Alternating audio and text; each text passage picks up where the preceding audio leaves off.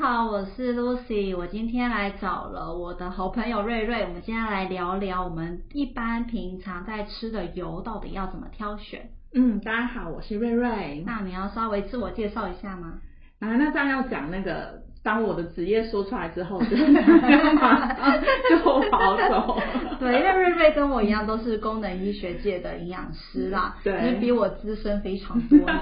那你在当功能医学营养师之前，你还有在医院里面工作过？ 对我，我之之前一开始的话是在医院工作三年，嗯对，然后之后才踏入这个。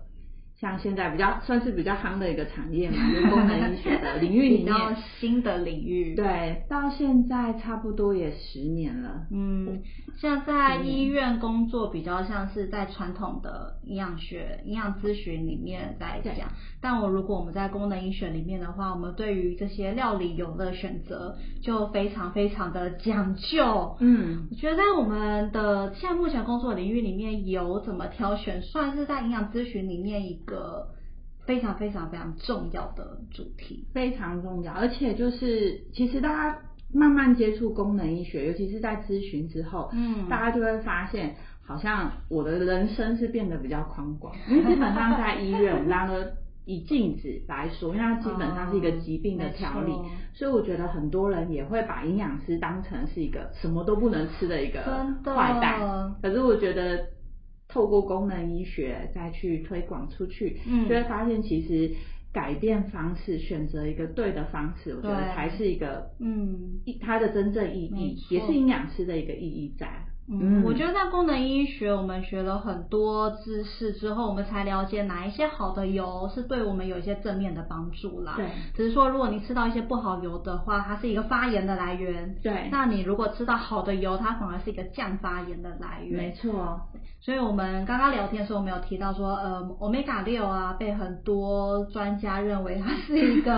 很不好的脂肪酸。是现在通常讲到哦，讲到 omega 三抗发炎、嗯 o m e g a 九抗发炎，omega 六不要吃，全部都变成这样。可是，在 omega 六里面，我真的觉得这是一个很需要澄清。没错，非常需要澄 清因为其实这个 omega 三跟 omega 六都有我们的必需脂肪酸。对，没错，尤其是针对小朋友、嗯 o m e g a 六反而是针对他们的发育、脑部的发育有很大的影响。对，虽然我们传统上认为花生四烯酸是一个会发炎的一个脂肪酸，嗯它其实对我们人体的免疫系统来说也是一个不可或缺的一个部分。，对，所以这也是一个有刺激，然后你才会，我们身体才会有相对应一个反应，嗯所以它并不是这么的邪恶，而且。我们也正常聊到，像是跟女生保健嗯蛮相关的，叫做琉璃苣油对或者是月见草油没错嗯 GLA，它本身也是 omega 六，但是它对身体反而是抗发炎的。对，嗯，所以我觉得最大的问题啦，应该是我们吃太早 omega 三了对， ，omega 三的来源不足，不足。然后嗯我们又吃了很多的红 肉，却吃到了很多的花生四烯酸，嗯对造成了很多发炎的来源。嗯但其实如果我们好好的选择好的油的话，我们可以选择到好的 omega 六跟好的 omega 三的来对源。，然后最重要的是青菜要吃 多，吃肉可以，不要忘记蔬菜的存在，这是不营愧 养是营师。养师，立刻就跳到了蔬菜这个话题。对，没错。 那我们就来聊聊我们 omega 三要怎么吃才可以吃到足够的 omega 三。嗯，那应该最主要就是来源，而且这也蛮蛮好玩的，就是大家现在都在推什么呃橄榄油啦，嗯或者是甚至是苦茶油这一些油品，但是大家有没有发现到，它其实大部分都是 omega 九。没错，嗯，嗯嗯，它也不是 omega 三、嗯那 omega 三有什么油品的来源呢？我觉得应该是这么说啦，嗯其实很多的植物油它都是同时含有三六九的，只是嗯对比例的问题来源而已。所以有一些人太偏颇了，觉得哎什么都不能够吃，其实是呃很多的油啦，它都是有一个一定的比例在里面。嗯只是当我们说我们想要吃到 omega 三含量比较高的油的时候呢，我们是可以从紫苏油嗯，或者是芝麻油开始吃。对，然后还有现在蛮多也一直蛮大家吃蛮多，就是所谓的亚麻仁油这个东嗯西，对对。对，但是我觉得再怎么比还是比不上动物的来源，你说鱼油 吗？对，因为毕竟鱼油才是多元不饱和脂肪酸啊，对它才有办法到达多元不饱和脂肪酸，不然大部分植物油可能都还在单元不饱和脂肪酸。嗯，而且它也是要经过我们人体代谢，到后面才会变成我们所谓的 omega 三的 EPA 跟 DHA、嗯所以你问我说哪一个最有效，我觉得不得不说还是动物来源的鱼油效果应该是最好。因为就是 EPA 才能够去跟我们 AA 做一个抗衡啦，没错啊能够起到一个降发炎的效果。不过因为现在也越来越多人就重视养生啊，或者永嗯续这些观念，所以很多人都会吃素。 是，那我最近也发现，我有些客人他们吃到一些藻油的效果也是还不错的你。说海藻萃取的，嗯，EPA 啊嗯跟 DHA，嗯对这个技术，这个保健食品上面的技术也发展的越来越好，嗯对所以即使吃藻油也是可以吃到跟鱼油差不多的效果，嗯所以觉得还不错。那你刚刚提到的橄榄油跟苦茶油，我也真的都觉得是很好的料理用油。对，因为不得不说，我们刚刚提到的麻油啊，或者是紫苏油，通常都是不适合高温的。对这个部分，我觉得就可以回归到一件事情，我觉得是下一个大家要关注的目标，就是嗯油品的萃取的来源，没错油品到底怎么来？那这个部分就是我常常也会跟客户分享，就是我们常常都会现在最常最夯是说讲精致淀 粉。精致淀粉这个东西就是空热量，它只嗯没有错提供热量，没有提供营养素。可是大家有没有去想到精致的油品？我们一个油品精致到后面，它也是一个空热量，那它也没有营养素来源。嗯，对，因为在精致的过程啊，其实把很多降发炎的一些物质都给破坏掉了，对甚至它可能留下了一些促发炎的成分在里面，这就是非常可惜的地方。对啊，所以我们虽然刚刚提到紫苏油跟芝麻油，但我们很推荐大家就是要去找是低温榨取的嗯芝麻油，因为你知道传统的麻油，我们不是在中医里面都说很燥热吗？对对因为它都是用高温爆炒，嗯去榨取那个油脂，因为榨油率会比较高啦。嗯，但现在随着就大家越来越重视这个就是低温榨取的观念，我现在发现传统食品大厂也开始出低温榨取的麻油了，那它有什么特色？因为它低温榨取它。它不会受到一些破坏啊，嗯因为我们想要吃麻油，就是希望吃到它一些降发炎的物质在里面。嗯，那像我发现啊，不管是日本、嗯韩国，甚至是印度，他们的麻油都是冷压的，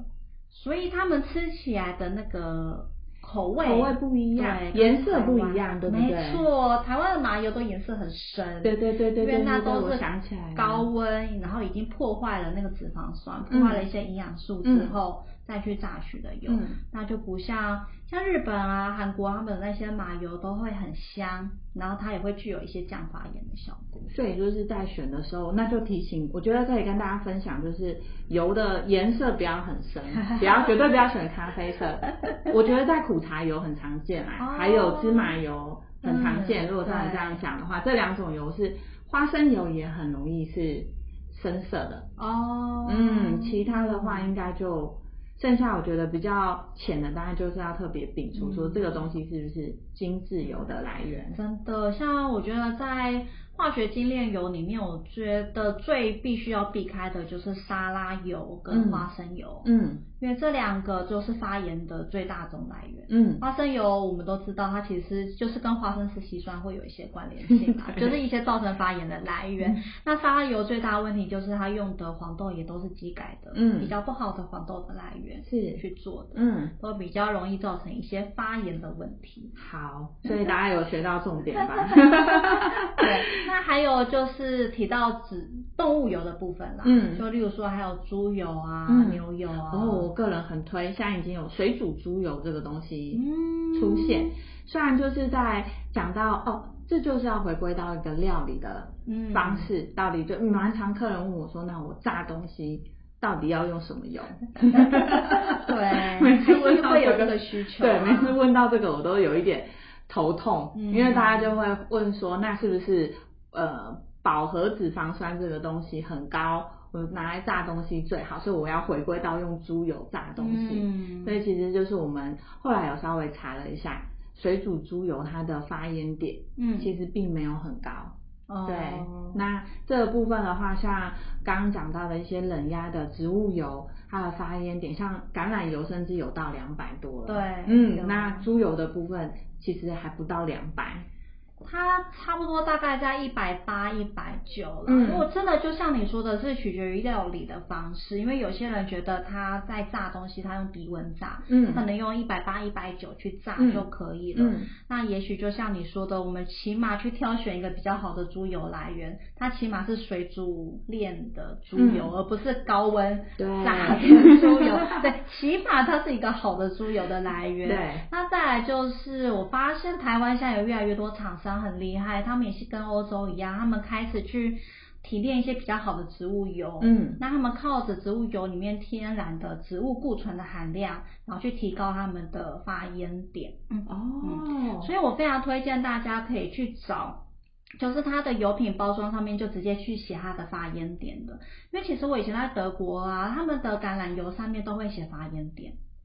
哦，真的哦、对，目对前的话，我一般都看到大部分都只有写是不是冷压初榨啦，嗯或是或是说什么低到萃萃取啊这一种之类没错的。台湾很可惜，台湾的橄榄油都没有写发烟点。嗯，其实德国的橄榄油它会去分成它是凉拌用还是热炒用的，哦，对，所以它上面会直接写它是一百六、一百八还是两百一嗯都有可能。其实只要你植物固醇含量够高，它是有办法把发烟点提高到两百嗯以上的。而而且再偷偷补充一下，植物固醇它其实是有降胆固醇的哦功没用错，。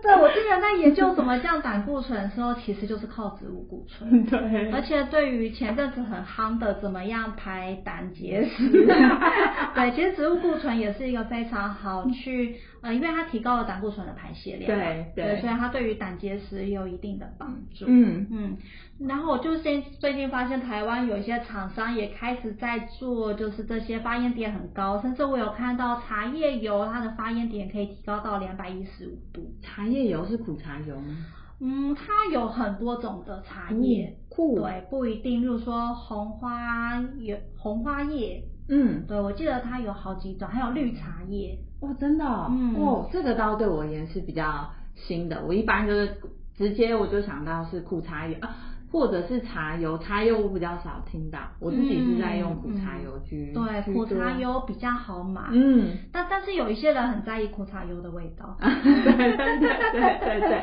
对，有时候吃久了还是会有一点受不了。对，但是像如果真的，我也碰到蛮多客人，他也没有办法接受橄榄油的味道，没或是苦茶油的味道错。我自己的话，就会更比较建议，就是可以选择所谓的玄米油，哦，真的，我也超爱用玄 米油，没错。它没有味道 啦，然后发烟点我觉得都对也没错高，所以就是你要煎煮炒炸，我觉得是一个很好的替代。不过不过，这又跟原料的来源没 错，有我关正要讲这件事情，因为选米油现在很可惜。嗯我自己在找，基本上我只找得到西班牙进口或是泰国进口对的。嗯对，日本进口的一阵之前阵子有，但是嗯后面不晓得怎么样就消失了。对，很难找，对就蛮可惜，因为其实台湾早期是很多选米油的，对，那个时候叫做敏康油。对嗯，但是就是因为当时土壤土壤呃的土问壤题还有制造过程中的一些污染，所以把它给污名化了。真的非常可惜，非常在此呼吁台湾的厂商，请赶快制造米哦糠油对。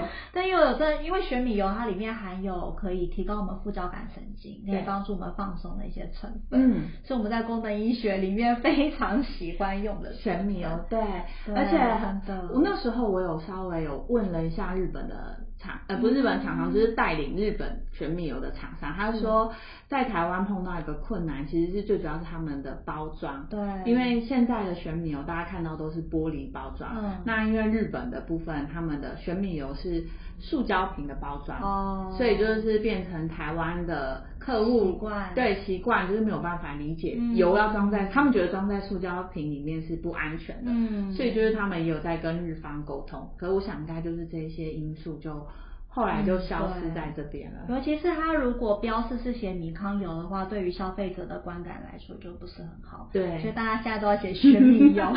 这样大家才敢吃。但对我个人分享就是泰国进泰国的玄米油跟西班牙的玄米油，就嗯，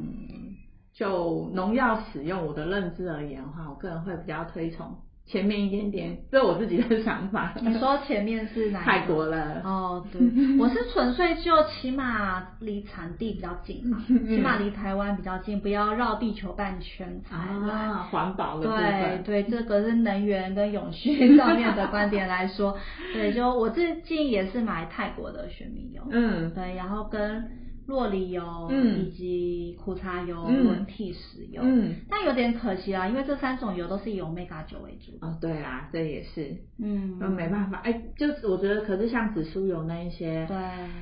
又只能凉拌，就只能凉拌啦。对嗯，不然就是海鲜啦。嗯，不过我很推荐大家，就是可以去找我刚刚说传统食品大厂都已经开始出一些嗯冷压的麻油，嗯所以你还是可以有些菜是炒完之后多少淋一点在嗯上面，因为又香，然嗯，后它又可以帮助你降 糖。我也很推荐，就是客户有时候大部分都外食，对，那外食的时候，我就会请他们随身就带一瓶小瓶，或放在公司啦，或者是嗯携带小瓶的橄榄油，或者是洛梨油。我就是说，那你们吃东西的时候，你就是淋在这一些菜上面拌一拌。对，因为对你比大家客户就说，那我不就吃进很多油？可是其实 我们不会把菜汤喝掉，嗯对啊。那你你说你真正可以吃到好油的时间其实不多，真的，你早餐大部分几乎都外食，午餐大部分也是，顶多回家的时候，嗯我觉得在这个过程中，一个替换的过程中，你就可以吃到抗发炎的油脂了。我觉得我们现在一个想法是打平衡啦，就是对你吃外食，你会吃到很多发炎的油，对所以你干脆随身带一个可以降发炎的油，对你起码去把这个发炎与不发炎之间 自己去做做一一个个平衡，对，去做一个平衡对，而且大部分你外食的嗯油、油的品质在料理过程中对，也是通常都是经过高温或是反复使用，嗯，对，尤其是自助餐嘛，对，那比较没有办法避免啦，对对对对对，嗯，嗯这是我觉得可以跟大家分享、omega 六。它本身并不是坏东西，真的只是它被污名化了。对，其实就选一个，与其我们去很计较它的脂肪酸结构，我觉得对不如去选择它提炼的过程啊 对，它那个油的种类。像我自己，我之前住在德国，我做了很多西式料理，嗯，但我真的很忌讳用橄榄油炒中式菜，因为味道嘛，真的很不搭嘎，这味道对真的就是不行。说用橄榄油炒高丽菜，那个味道就是不对，不对，就是不对。所以我自己我都会有一个橄榄油，嗯我是用来专门做意大利面啊，嗯或是做一些西餐。嗯，那我还会一定会有我们刚刚提到的玄米油或是洛梨油，因为洛梨油也没味道， 没味道。对，嗯对，所以我都会去做轮替，然后去嗯炒一些中菜，对，再搭配一些像是紫苏油啊，或者是冷压的麻油，嗯去做凉拌。嗯。对，我觉得这是比较符合我们一般的饮食习惯。对，然后就是我自己的话跟你差不多，但我紫苏油的话也是在凉拌，但我最常用的是苦茶油，哦我很对喜对欢拿对来对煎蛋，我觉得它煎蛋真的很 好吃。所以我现在渐渐发现，我们传统觉得苦茶油的味道都不好，但是现在厂商也越来越厉害了，现在苦茶油也越来越好吃。嗯对，所以我相信苦茶油如果好好挑选，挑选比较好的产品的拜托话，厂商真的多出一点，但价格比较不会真那的，么高。而且我们也比较好推荐客户购买。 对，哦，那今天非常感谢瑞瑞来陪我讨论我们油品要怎么挑选比较安全，嗯，谢谢大家，谢谢，拜拜拜